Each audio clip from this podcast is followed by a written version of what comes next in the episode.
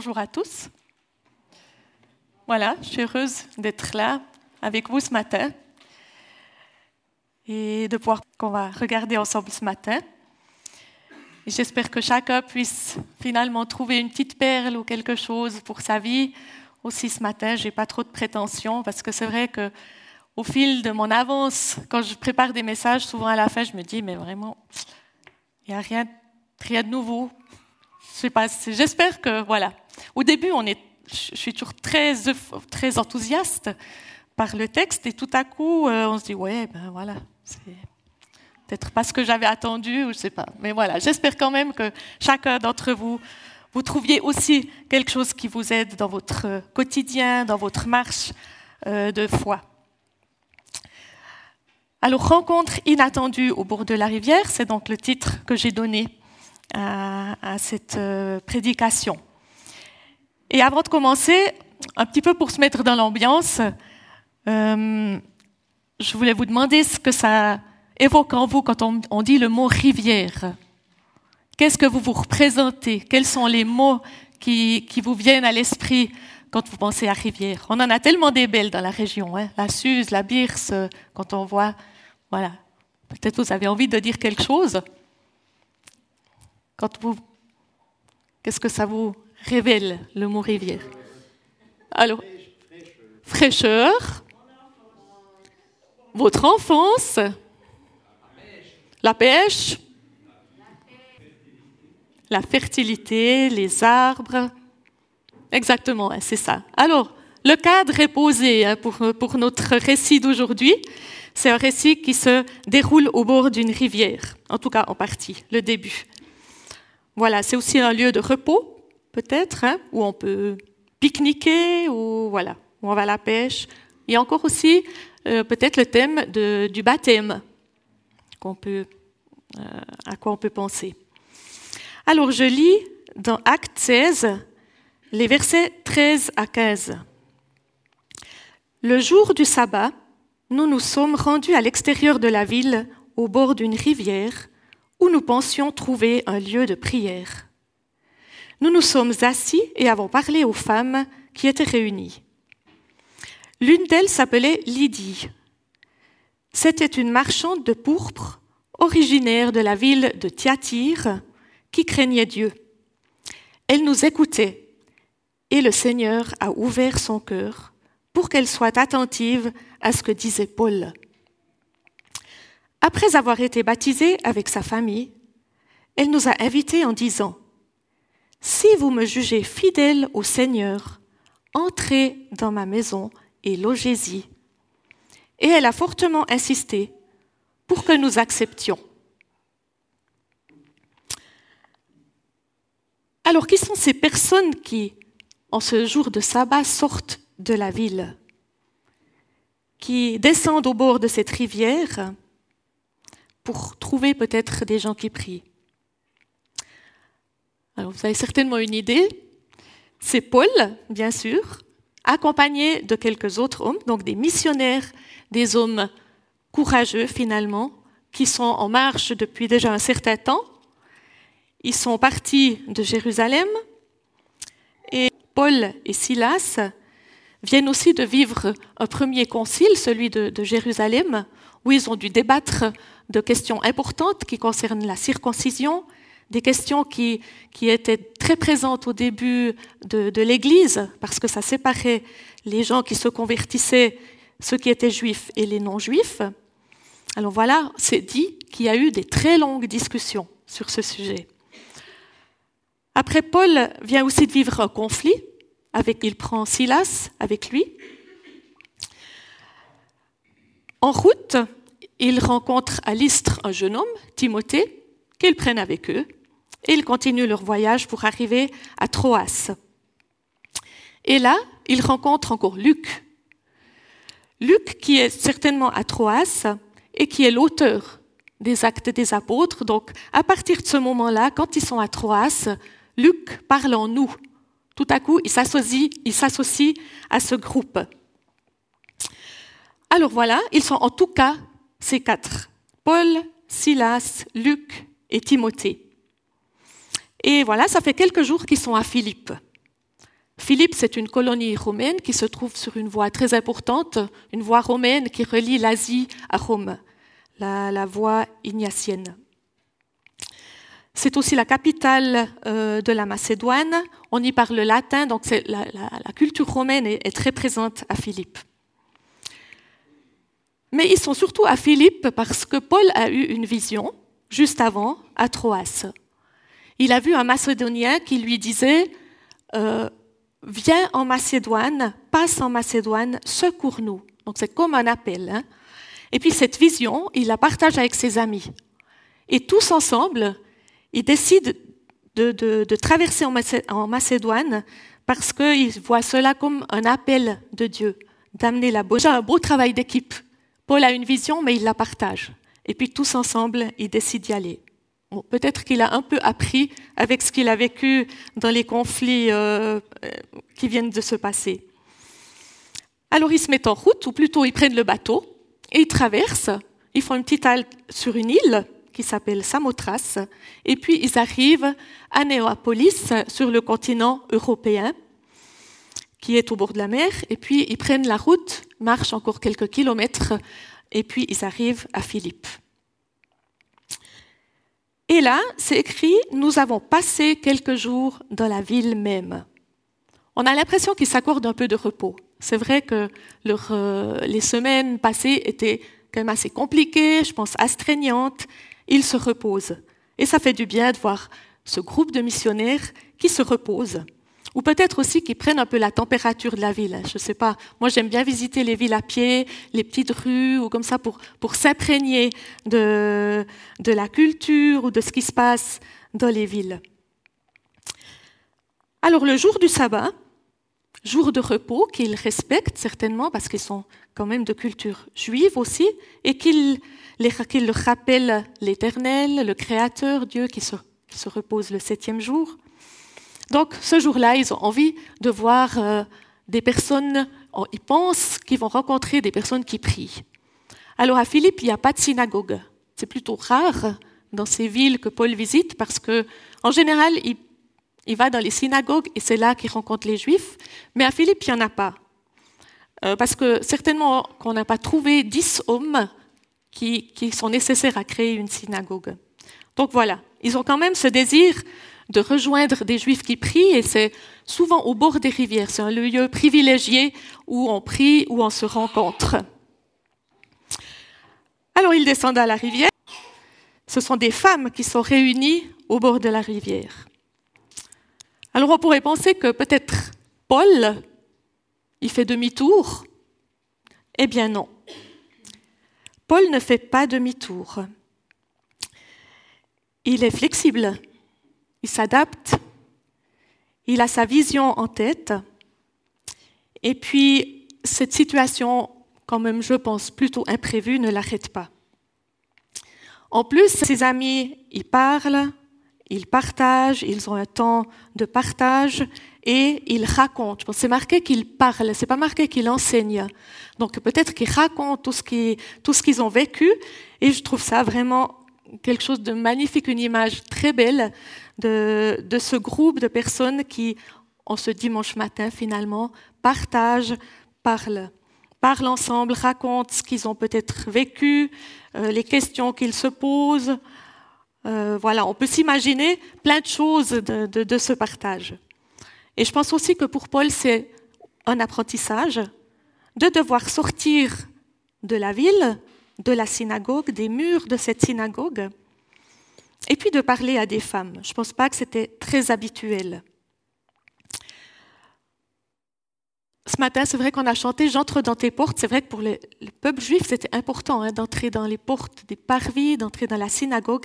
Et là, on sent que les choses, changent. En fait, on est appelé dans le Nouveau Testament à sortir. Parce que cette bonne nouvelle n'est plus que pour un peuple particulier.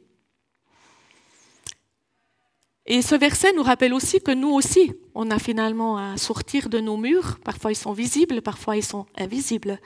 Des murs, parfois de la timidité, des fausses croyances. Et on est appelé, je pense, à rester souple. Euh, peut-être que vous êtes venus ce matin voir les pasteurs. Ben non, ils ne sont pas là. euh, c'est d'autres personnes qui, qui, qui, animent le culte. Ou parfois, quand on va à un mariage ou quand on va quelque part, on, s'attend à voir des personnes.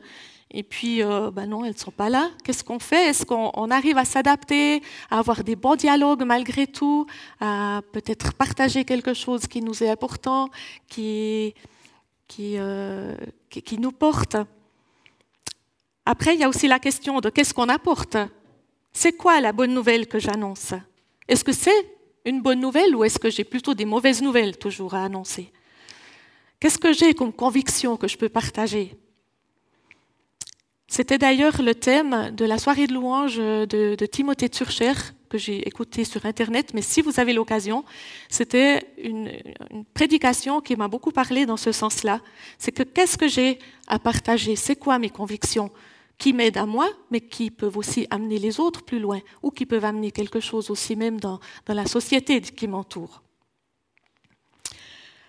Alors maintenant, intéressons-nous un petit peu aux femmes que Paul trouve réunies au bord de la rivière, et plus particulièrement à Lydie. C'est vrai qu'en ce jour de fête des mères, j'avais envie de parler d'une femme. Et Lydie a attiré mon attention ces derniers temps, déjà. Alors, on ne sait pas exactement si c'est une maman biologique. Ça, euh, on n'est pas sûr, en tout cas. Mais ce qu'on sait, c'est qu'elle a les traits d'une maman de cœur. Et moi, j'ai vraiment découvert en elle une femme intéressante. Et je pense aussi que Lydie, c'est une des femmes de la Bible qui nous ressemble le plus. En fait, c'est presque une femme un peu occidentale. Elle voyage, elle est femme d'affaires, elle est relativement autonome, elle est aussi déterminée, mais elle sait aussi prendre du temps pour ses spirituelle. On voit qu'elle a déjà un parcours au niveau de sa foi. Et moi, je trouve magnifique comment Luc brosse un tableau de cette femme en deux versets. Il me semble qu'on la, on la connaît presque déjà dans ces deux versets. Elle est marchande de pourpre. Elle est originaire de Thyatire, donc elle est étrangère à Philippe. Elle n'est pas vraiment avec des gens peut-être qu'elle côtoie ou qu'elle a côtoyé depuis longtemps. Et ce pourpre est intéressant. Peut-être que quelqu'un euh, connaît le procédé du pourpre mais c'est tiré d'un mollusque, d'un coquillage qu'on trouve dans la mer, et on enlève euh, une glande qui est très petite et on, l'étale. J'ai vu sur Internet, j'ai vu que c'était sur du papier, mais en ce temps-là, je ne sais pas trop comment ce qu'ils étalaient, peut-être sur de la pierre. Et ils récupèrent euh, cette euh, matière séchée, mais cette matière, ce qui est très particulier, c'est qu'elle est fade, elle est jaunâtre comme ça, et quand on y met de la lumière, elle devient pourpre comme on voit cette couleur. Et donc, c'est l'effet de la lumière qui, lui donne cette magnifique couleur. Et je trouve que c'est aussi parlant euh, de, voilà, de quelque chose de fade qui, qui reçoit la lumière et qui devient vraiment une très belle couleur. Alors Lydie, c'est certainement une femme plutôt aisée, bien sûr, parce que voilà, elle, vend cette, euh, ce pourpre qui est extrêmement cher il faut des milliers de, coquillages pour avoir un petit peu de, poudre. Et puis, euh, comme, comme elle, voilà, elle commerce avec cette poudre, on peut penser qu'elle est quand même qu'elle est relativement aisée. Et justement, comme elle est une femme dans l'Empire romain, elle a aussi pas mal de liberté. Et elle est venue à Philippe parce que c'est un axe commercial important. Sans, suivre certainement les rites et toutes les lois, mais elle craint Dieu. Ça veut dire qu'elle adore Dieu. Elle a déjà une relation avec ce Dieu euh, mono, mono cette, cette, culture monothéiste, hein, elle qui vient certainement plutôt d'une culture païenne, elle a été intéressée par ce Dieu euh, des Juifs. Et on voit aussi que c'est une femme de relation Déjà au bord de la rivière, elle n'est pas toute seule et ça aura toute son importance aussi pour la suite du récit. Alors voilà Paul donc, qui arrive avec ses compagnons et qui s'approche de ces femmes et leur parle. Et je pense aussi qu'il y avait finalement une surprise des deux côtés, hein, du côté de Paul et du côté des femmes. Et Lydie écoute. Elle est intéressée. Peut-être qu'elle pose des questions, mais en tout cas, elle écoute. Et cette attitude, je crois qu'elle veut aussi ce matin nous encourager à nous intéresser aux questions de la foi, à, écouter ce que d'autres aussi peuvent raconter ou expérimentent, mais aussi à lire des commentaires sur des choses qu'on ne comprend pas bien. Ou peut-être on peut aussi se former, quand se dire que oui, j'aimerais creuser encore un peu plus. Là, c'est presque un peu une manière hein, pour Lydie de, vraiment apprendre quelque chose. Je pense aussi que si on ne fait pas ça, si on n'est pas en chemin, en mouvement dans notre foi, on risque de stagner, de devenir de l'eau stagnante. Et je trouve que le contraste, il est assez fort. Si on reste de l'eau stagnante, on n'est pas comme Lydie au bord de cette rivière, comme on l'a dit, où il y a de l'eau fraîche, où il y a la vie. Alors oui, Lydie écoute. Et là arrive une petite phrase qui remet un peu les choses en place. Cette phrase, elle est assez centrale dans notre, dans notre texte. Mais elle ouvre son cœur afin qu'elle soit attentive aux paroles de Paul. Alors oui, l'intérêt et la volonté, c'est quelque chose qu'on donne soi-même. Hein. cet intérêt, c'est se mettre en mouvement grâce, par bienveillance et par son esprit qui vient ouvrir le cœur. Et je crois que ça, c'est important de le savoir. Ça a été dit déjà dimanche passé aussi, dans le message d'Ernest. C'est Dieu, par son esprit, qui touche. Et ouvrir, dans, dans le sens étymologique, c'est quelque chose de très fort c'est ouvrir complètement ce qui était fermé. Ouvrir les yeux, ouvrir les oreilles, euh, ouvrir par l'esprit, permettre de comprendre. Et c'est encore ouvrir le chemin de la matrice. Aujourd'hui, alors qu'on est le jour de la fête des mères, ouvrir, c'est faire ce chemin vers la vie. C'est tellement de choses qu'on voit bien qu'on ne peut pas faire ça soi-même. C'est l'esprit qui, fait ça. Et c'est ça aussi, cette bonne nouvelle de Jésus-Christ. C'est celle qui, de, qui vient ouvrir nos cœurs, qui vient amener la vie et qui nous offre euh, ce cadeau de devenir des enfants de Dieu. Mais c'est aussi un choix. Je crois que c'est un choix pour nous. On peut l'accepter, le refuser. Et c'est vrai aussi pour les personnes qui nous entourent. Et hum, je pense que pour nous, c'est important de le savoir, parce que le choix des autres, finalement, ne nous appartient pas. Il y a d'abord cet intérêt euh, qu'il faut avoir, peut-être, mais aussi c'est Dieu qui œuvre dans les cœurs. Alors, ça ne nous appartient pas, et cela nous garde très humbles. Et puis surtout, ça nous garde aussi en confiance, parce que c'est Dieu qui travaille. Et je pense que c'est important de le savoir. Ça oriente aussi nos prières et peut-être aussi quand on a des personnes proches pour lesquelles on prie. Alors revenons à Lydie. Au verset 15, euh, c'est noté, après avoir été baptisée, elle et sa famille. Alors on ne sait pas exactement quand a lieu ce baptême. C'est vrai qu'on pourrait se dire que c'est tout de suite, mais on n'est pas tout à fait sûr. Et ça dépend aussi un petit peu des interprétations. Selon euh, selon de quelle orientation euh, religieuse ou spirituelle on est, on interprète un petit peu ce verset.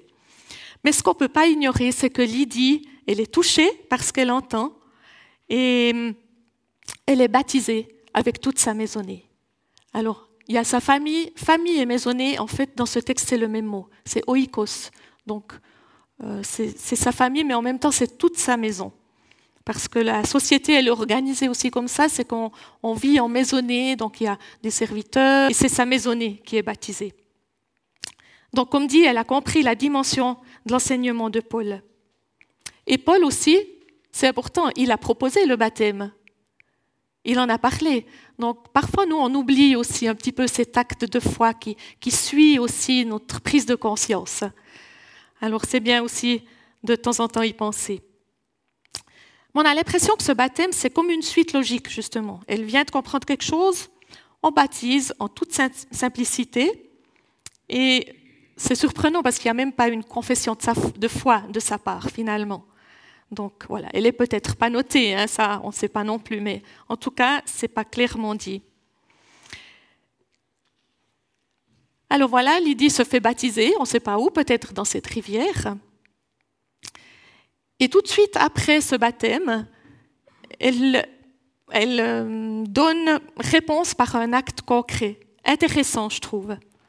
Elle la place, elle l'invite à demeurer chez elle, et puis, à son tour, elle invite les, voyageurs, les missionnaires chez elle, elle les invite à demeurer dans sa maison. Et je trouve que c'est vraiment une belle signification en fait du baptême. C'est une décision personnelle, c'est sûr. On accepte quelque chose, on reconnaît cet amour du Christ pour nous. Mais cette foi devient aussi tout de suite communautaire. On a envie de partager, on a envie de vivre ça ensemble. Et on est appelé à le vivre ensemble, à partager ses convictions.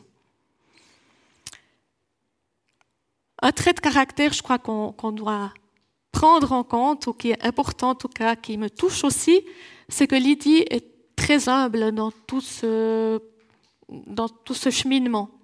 Elle dit, si vous me jugez fidèle au Seigneur, alors venez loger chez moi.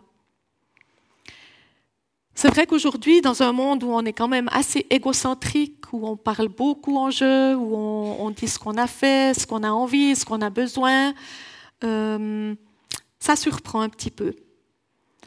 Elle est vraiment très humble et on reconnaît aussi comme cet esprit de soumission. Je pense que c'est de ça que souvent Paul veut parler. Il dit soumettez-vous les uns aux autres. Et on n'a pas peur de se soumettre les uns aux autres parce que on, compte les uns sur les autres. Qu'est-ce que tu penses? Euh, Est-ce que je suis capable? Est-ce que je euh, est-ce que tu penses que je, je suis voilà capable de faire ceci ou cela et, comme ça, on, échange les uns avec les autres sur, euh, sur nos dons, sur nos faiblesses. Voilà, la question de l'humilité. Une vertu qui, je ne sais pas, se perd un peu peut-être. Mais Lydie, elle n'a pas seulement de l'humilité, elle a aussi de la détermination. Et on pourrait peut-être penser que ça, aussi chez elle, ces deux vertus, ces deux traits de caractère euh, sont importants pour, euh, pour sa mission. Alors Lydie, je pense qu'elle est une des personnes clés de la création ou la fondation de la communauté chrétienne de Philippe. Mais dans cette église de Philippe, il y a encore d'autres personnes qui s'ajoutent. Et c'est des, personnages un peu surprenants. Luc nous raconte que Paul libère une jeune fille qui est prise d'un esprit divination, qui le suit, qui, qui, fait que de les, de les, suivre pendant plusieurs jours et ça l'agace terriblement et finalement, il la libère. Je trouvais intéressant de, de, de se dire, ben oui, euh, il a attendu quand même euh, quelques jours pour la libérer. Et cet événement, ben, ça crée un peu du, désordre parce que les, propriétaires de cet esclave, parce qu'elle leur apportait beaucoup d'argent, et finalement, Paul et Silas sont enfermés. Et cet événement provoque encore la conversion d'un géolier, du géolier. Le résultat, c'est que dans cette première église, on a une riche marchande qui vient euh, de l'étranger, une ex euh, jeune fille possédée et puis un géolier.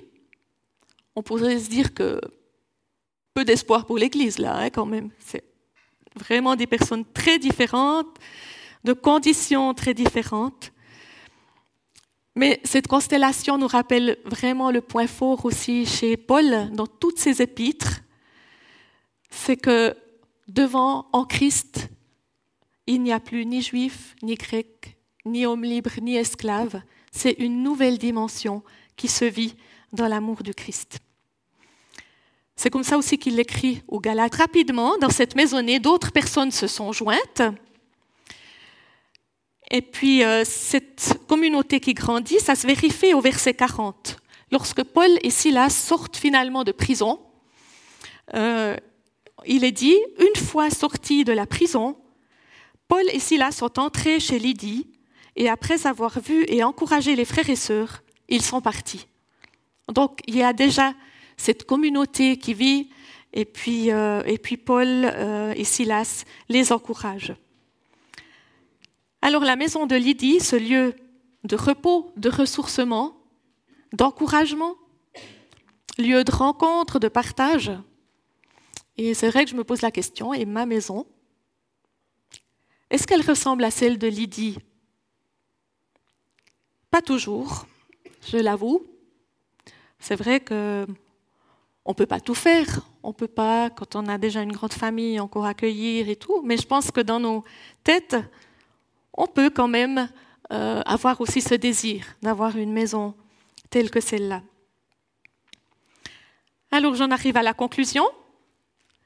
L'église de Philippe, bien sûr, à la base, c'est un projet de Dieu, parce que c'est Dieu qui vient toujours à notre rencontre.